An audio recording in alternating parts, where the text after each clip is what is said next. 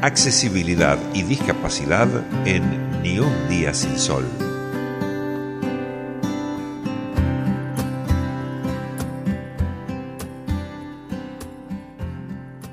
Y ahora sí, como todos los miércoles a esta hora, abrimos el programa hablando de accesibilidad y discapacidad. ¿Por qué? Porque tenemos ganas, simplemente porque decidimos hacerlo de esa manera, más allá de hablar de todo tipo de información, pero siempre algo que esté vinculado a la accesibilidad y a la discapacidad nos interesa meter. Y por eso saludo siempre a mi compañera de estos primeros minutitos, Caro Masochi de Argentineando con Accesibilidad. A ella le gusta rodar y transitar las ciudades en silla de ruedas. Caro, buenas tardes, ¿cómo estás? Hola, Juanpi, ¿todo bien? ¿Vos? Sí, a mí me decís vamos, vamos. Después vemos cómo hacemos, pero vamos. Exactamente. Y en esta semana, vos me decías el otro día que hoy, justamente 13 de octubre, además de ser el día del psicólogo, es el día del consorcista. ¿De qué era? El día del administrador de consorcio, ya que vos vivís en departamento y yo también, le podemos mandar un gran beso a nuestros administradores que a veces nos solucionan también las cosas.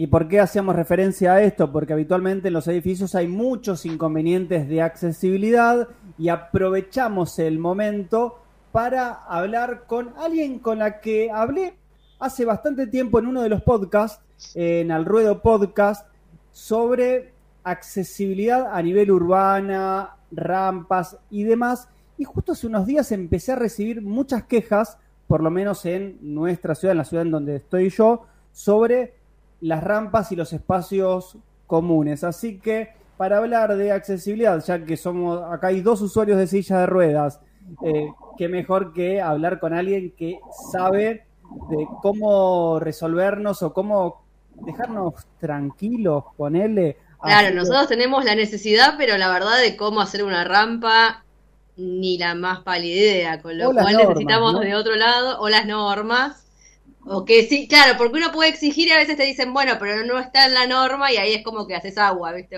ajá. Por eso saludamos a Cecilia Bonino, arquitecta, y está, ella está especializada en accesibilidad. Lanzó, si no me equivoco, si no lanzó la semana pasada, ¿no? una maestría en accesibilidad eh, a través de la UTN Buenos Aires, pero está en eh, Paraná, Entre Ríos. Ceci, buenas tardes. Caro Masochi, Juan Pablo Regalado, te saludamos. ¿Cómo estás? Buenas tardes, Juan, Caro, ¿cómo están? Acá sí está, está queriendo salir el sol. Estaba ah. lloviendo, está queriendo salir el sol. Me van a reclamar que tienen que ir a hockey y a fútbol los niños, pero bueno, ya está, ya está lloviendo, dijo mamá. Bueno, decirles que les robamos a su madre no más de 10 minutos para hablar un poquito de lo que sé que te apasiona mientras tu marido se encarga de los chicos o te dicen basta de hablar de accesibilidad. No, no, no, los chicos ya están empapados en el tema como mamá. Te contaba la otra vez que tuvieron que hacer una maqueta para la escuela, un transporte público, y Emi, que tiene ocho, bueno, ese tenía ocho años, hizo un colectivo con rampa. Ah, bien. Así que ya esto se, se, vive en casa.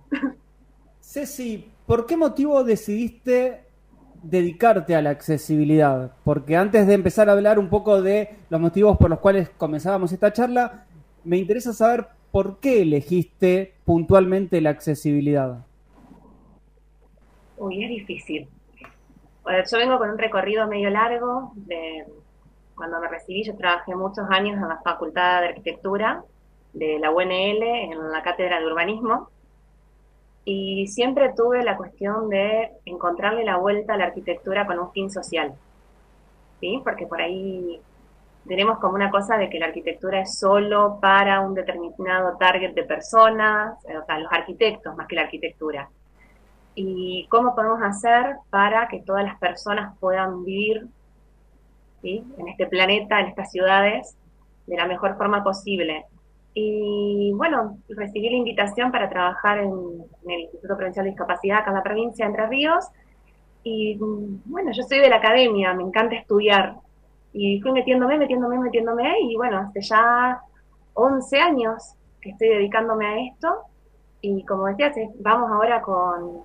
este lunes arrancamos la segunda corte del Diplomado en Accesibilidad Universal en Perspectivas de Derechos Humanos ¿sí? porque no es solo una cuestión de hablemos solamente de cuestiones de cómo resolver una rampa, sino el por qué tenemos que hacer la rampa. En la UTN de Buenos Aires, y bueno, dicen que no es nadie es perfecto en, su tierra, arrancamos también acá en Buenos Aires, y también la verdad que en Paraná y en Entre Ríos eh, estamos haciendo de a poquito camino, cuesta, porque Paraná para mí, con ustedes. Paraná para mí, te digo, tiene la costanera más linda que, vi en Argentina. La costanera de Paraná es preciosa, pero sí, el adoquinado es precioso, pero anda a circular por ahí con entre la subida, la bajada y el adoquinado. Hablando de eso. es complicado. Exactamente, vamos a empezar a mezclar turismo con accesibilidad y capaz que terminamos este programa solamente la hora completa entre los tres, ¿no? Pero si tuviese que recorrer Paraná, la costanera de Paraná, ¿cuánto puedo hacer en silla de ruedas sin eh, tener que cruzar a lo mejor una calle entera de adoquines. Y para aquellos que no nos están mirando, la cara de Cecilia es, lo siento, Juanpi. Te la debo, se llama. Eh, a ver, podemos intentarlo. Eh, Caro, ¿te gusta el turismo aventura un poco? Eh, me, tuvo que terminar gustando, te digo, hace seis años que soy usuaria de silla de ruedas, si bien tuve una discapacidad motriz de nacimiento, y me tuvo que terminar gustando, así que... Sí, tiene un pavimento articulado que es complicado, ¿sí? Eh, depende de las zonas donde está, y los sectores donde está un poco mejor, y, pero sí, por ejemplo, los baños no están del lado de la costanera donde nos circula, sino que están del lado de la barranca, entonces hay que cruzar a través de, como sea, unos adoquines bastante poco amigables para poder llegar hasta donde están los baños, por ejemplo. Hay baños, hay uno, dos, tres baños accesibles. Ah, mira, ese dato Ahora sí, ahora hay. Eh, al lado de uno de los clubes. Eh, sí, hay, se está eh, bueno, ahora se hace poquito se inauguró una bicisenda, todo el recorrido. Que, ¿De cuántos kilómetros? Eh, tiene un kilómetro y medio la costanera. Son tres kilómetros de ida y vuelta perfectos porque eso los tenemos todos los paranenses estudiados para quienes hacen un poco de footing o caminar o deporte, anda por ese lado. ¿Y lo puedes hacer tranquilamente en silla de ruedas? ¿O son esas bicisendas como las que tenés, por ejemplo, si, no sé si conoces la zona de La Boca, que vos tenés una bicisenda eh, como si fueran con unos adoquinitos chiquititos, donde es imposible casi transitarla? No, es complicadísimo. Donde tenés, eh, son aliviadores para el, son, digamos, en realidad son para el tránsito, para lentificadores, digamos, manda peatón se le llama, que es demasiado manda peatón, quizá, para el que camina. Pero el que camina que no camina con tacos, ojo, porque con tacos también se complica. Te los cuento, ni con andador, ni con bastón, ni con bastón. Claro, lo planteo hasta incluso les hago el juego con el tema del taco para plantear hasta el tema de decir, bueno, eh, a ver, para los que creen que la accesibilidad es solamente para personas en silla de ruedas, claro. usuarias, digo, miren, yo a veces pruebo y hago el chiste cuando hay cuando para el tema de, la, de las rampas y verificar altura, que por ejemplo tengo unos tacos de aguja altísimos, menos 8 centímetros, y el pie ya me va quedando un poco más que horizontal, les, ya les puedo demostrar ahí así nomás, porque hacemos el triangulito. Sí. de que estamos pasados de, como estamos pasados de pendiente. Estamos conversando con Cecilia Bonino, ella se especializa en accesibilidad junto con hoy con Caro Masochi de Argentineando con Accesibilidad.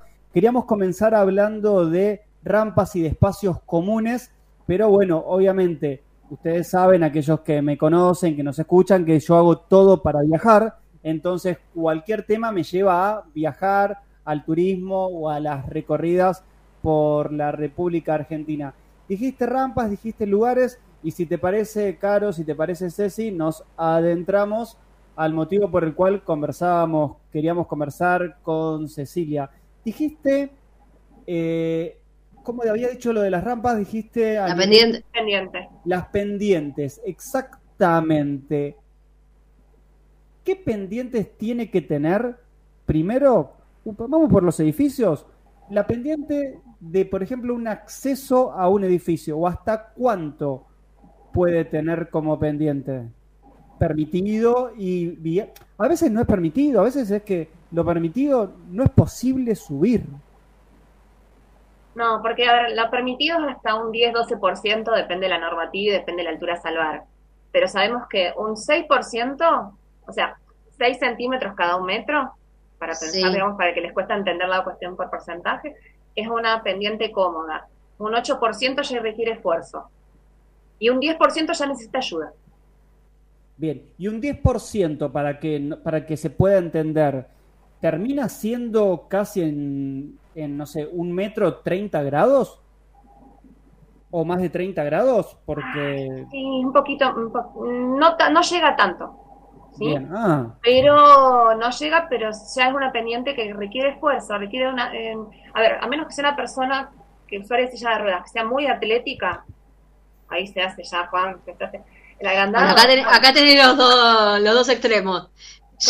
no, ya requiere un esfuerzo, requiere ya mucho esfuerzo de brazos. Si la a ver, depende también qué distancia queremos salvar. O por ahí si es una pequeña, 10 centímetros, pero es una rampita de 30 centímetros, por ahí es un esfuerzo, pero podemos llegar. Pero ya se tiene que estar haciendo 3 metros circulando con la silla, haciendo, ya no llega, ya estamos, estamos perdiendo una de las condiciones que tiene la accesibilidad, que es permitir la autonomía. ¿Y si le pones una baranda al costado? ¿Sabes lo que pasa, Juan? Es que si empezamos a negociar a veces con los ICI, mm. terminamos permitiendo y haciendo cada cosa. Lo consulto porque hay veces que vos encontrás que es tan imposible, lo, llevo al edificio quizás de casa, tengo baranda, ¿por qué? Porque será un metro y medio pero tengo, no te digo un ángulo de 45 grados en ese metro y medio, pero 35 eh, lo tengo. Y ya lo miro y me acostumbré. Pero capaz que después lo hago en otro lado y no me animo, digo, ¿cómo es que me animo en casa y no me animo en otro lado? Porque de esta cosa de decir, che, es, es una pendiente bastante importante.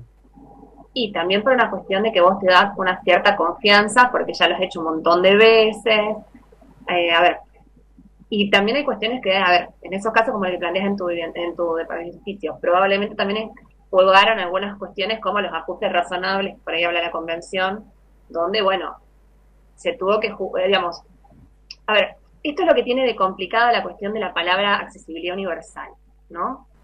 Está, porque en realidad no hay nada universal. Claro. Porque, a ver, si partimos de la base de que la accesibilidad tiene que reconocer la diversidad humana, ya ahí no estamos hablando de que es una misma solución para todo. Lo que se trata de hacer es la más amigable, es una palabra que nos gusta usar mucho a los arquitectos, eh, para la mayor cantidad de personas posible. En el caso, habrá que ver el caso puntual de lo que son edificios. No es lo mismo lo que se aplica para edificios públicos que para edificios privados. Hay ah. cuestiones a las que podemos llegar a evaluar qué pasa en esa situación particular. Por ejemplo, no es algo negociable que habíamos charlado ya en otra oportunidad, en espacios públicos, en el tema de los cruces peatonales, por ejemplo. No, no podemos negociar que haya un vado, que sería el nombre técnico, una rampa de un lado de la calle y enfrente no lo haya. Eso ya no es negociable. ¿sí? Y tampoco es negociable la ubicación, tampoco es negociable en esos casos la pendiente. Habrá que estudiar. Para eso eh, me pareció fantástico lo que charlamos cuando arrancaron ustedes, que nosotros somos usuarios, pero queremos que alguien nos explique de la cuestión técnica de cómo resolverlo. Claro, sí, sí, porque te hago una consulta, por ejemplo, mi edificio, como son 12 pisos, está ahí en mi edificio de la década del 90, la Convención sobre los Derechos de las Personas con Discapacidad del 2006 y en el medio los ajustes razonables. Pero mi edificio, como tiene 12 pisos y un montón de departamentos por piso, tiene dos ascensores. Por ende, los dos ascensores son chicos. Es decir, yo tengo una silla de ruedas de las deportivas que paso bien ahora. El otro día se me pinchó la rueda, me, mandaron de la ortopedia una de las tijeras como para salvarla por unos días hasta que me manda, hasta que arreglaba la mía, qué sé yo. Ay Dios, Guillermo, mi pareja, me tuvo que entrar y sacar del ascensor, pero aparte es un ascensor que el primer, la planta baja está el ingreso por un lado y los pisos para el otro, ¿me entendés? Entonces, no, no, no, quedé trabada. No, no, no, no te puedo explicar. Era un despelote. Digo, si yo tengo que hacer esto todos los días, no sé, no bajo. Por eso le preguntaba, ¿hay alguna medida del ascensor? Eso era mi pregunta, básicamente. Sí, sí, sí, está todo normalizado. eh, como decía, la convención es del 2006, pero la Ley Nacional de Accesibilidad es del año 94 y su decreto reglamentario es del 97. ah, lo dije bien hace un ratito entonces, sabes que no me acordaba, pero la reglamentación era del 97. Se confunde porque es el 9, el, porque el decreto reglamentario es el 914 barra 97, entonces hay muchos 4 y 9 en esa, en esa normativa que uno los entra a mezclar. Pero por eso digo, ya es bastante mayorcita de edad. Eh, hoy planteabas, no me acuerdo si lo charlamos, la charlaste acá o te escuché hace un ratito, el tema de, eh, sí, lo charlaste en, la entrevista hace un ratito, eh, hay poca formación todavía, la cuestión de la accesibilidad sigue siendo dentro de los profesionales de la construcción una materia electiva, optativa, dentro de las carreras de grado o de posgrado, o sea, todavía no es algo que tendríamos que ya saberlo desde, a ver, así como aprendemos a hacer una instalación de agua o hacer un cálculo de estructura, tendríamos que saber cómo hacer que un, espacio sea accesible. Porque somos hacedores de hábitat. Entonces... Hablando de hacedores de hábitat, porque no tengo muchos más minutos, tengo un ratito más para, para seguir conversando hasta minutos después de las seis y media de la tarde. Seguiremos hablando con Ceci Bonino y con Caro Masochi. Es un tema que, por lo que se habrán dado cuenta, nos encanta a los tres y podemos hablar horas y horas vengo hablando hace desde las 5 de la tarde, por ende de lo mismo, así que venimos bien. Cuando vos hablabas de rampas, ¿y por qué quiero ir a esto? He recibido muchas fotos estos días de rampas realmente inaccesibles. ¿Nos contás cómo debieran estar, por lo menos en una avenida, dispuestas las rampas? Viste que hay algunas que hacen rampa toda la ochava, y a veces algunas dejan solamente la ochava. ¿Y qué nivel debe, o hasta qué nivel o qué nivel de complejidad puede tener esa rampa en la calle? Si tiene que tener, un, no sé, un escaloncito chiquito, un escalón grande, puede tener unos 5 centímetros escondido en un badén con dos adoquines en el medio, cuatro pozos, un poste, un palo y un matafuego en el medio.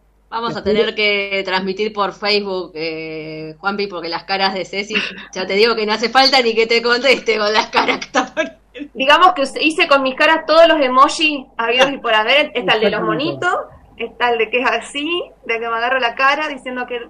No, a ver, hay muchas eh, resoluciones formales que pueden servir, ¿sí? Porque no son todas las calles iguales pero hay cuestiones, parámetros, a ver, pensemos pautas de diseño comunes. las rampas tienen que ser enfrentadas y de a pares. Tiene, o sea, que si bajo de un lado de la vereda, tengo que poder subir, en, cruzar la calle y subir enfrente. ¿Sí? Tienen que ser coincidentes con la senda peatonal. Eso no es negociable. ¿Por qué? Porque si no lo hacemos coincidente con, perdón, porque vamos con el principio de accesibilidad. O sea, por ahí bajamos todos y subimos todos. Si no además, si no lo hacemos coincidente con la senda peatonal, ¿qué termina pasando? El auto estacionado bloqueando la rampa, eh, la moto, el poste de la luz, porque parecen, a veces parecen memes algunas fotos que recibimos, porque así como recibimos, yo tengo colección a diario, porque es como que todo el mundo, como trabajo en este tema, es como que ven algo y me las mandan en las fotos. Y entonces, tienen que ser coincidentes con la senda peatonal tenemos que poder bajar y volver a subir enfrente, no buscando una, una cochera, un estacionamiento donde pueda encontrar una forma de ingresar. Y solos, y solos. de la forma más autónoma posible. Si una, obviamente, si una persona que requiere ayuda, lo va a hacer con ayuda. Pero tiene que ser de la forma más autónoma posible. Porque a eso es lo que se aspira. Que uno no tenga que decidir el si quiero ir al kiosco de la esquina, que está enfrente, tenga que pensar todo, más o menos hacer un recorrido con Google Maps para ver cómo tengo que hacer, identificando las rampitas para poder cómo ir y bajar para simplemente ir a comprar unos chicles. Entonces, digamos, digo, para, por ahí un ejemplo muy sencillo y como para, pero eso implica moverse a veces en la ciudad, tener que hacer una estrategia para solamente ir a 50 metros de distancia de donde estoy.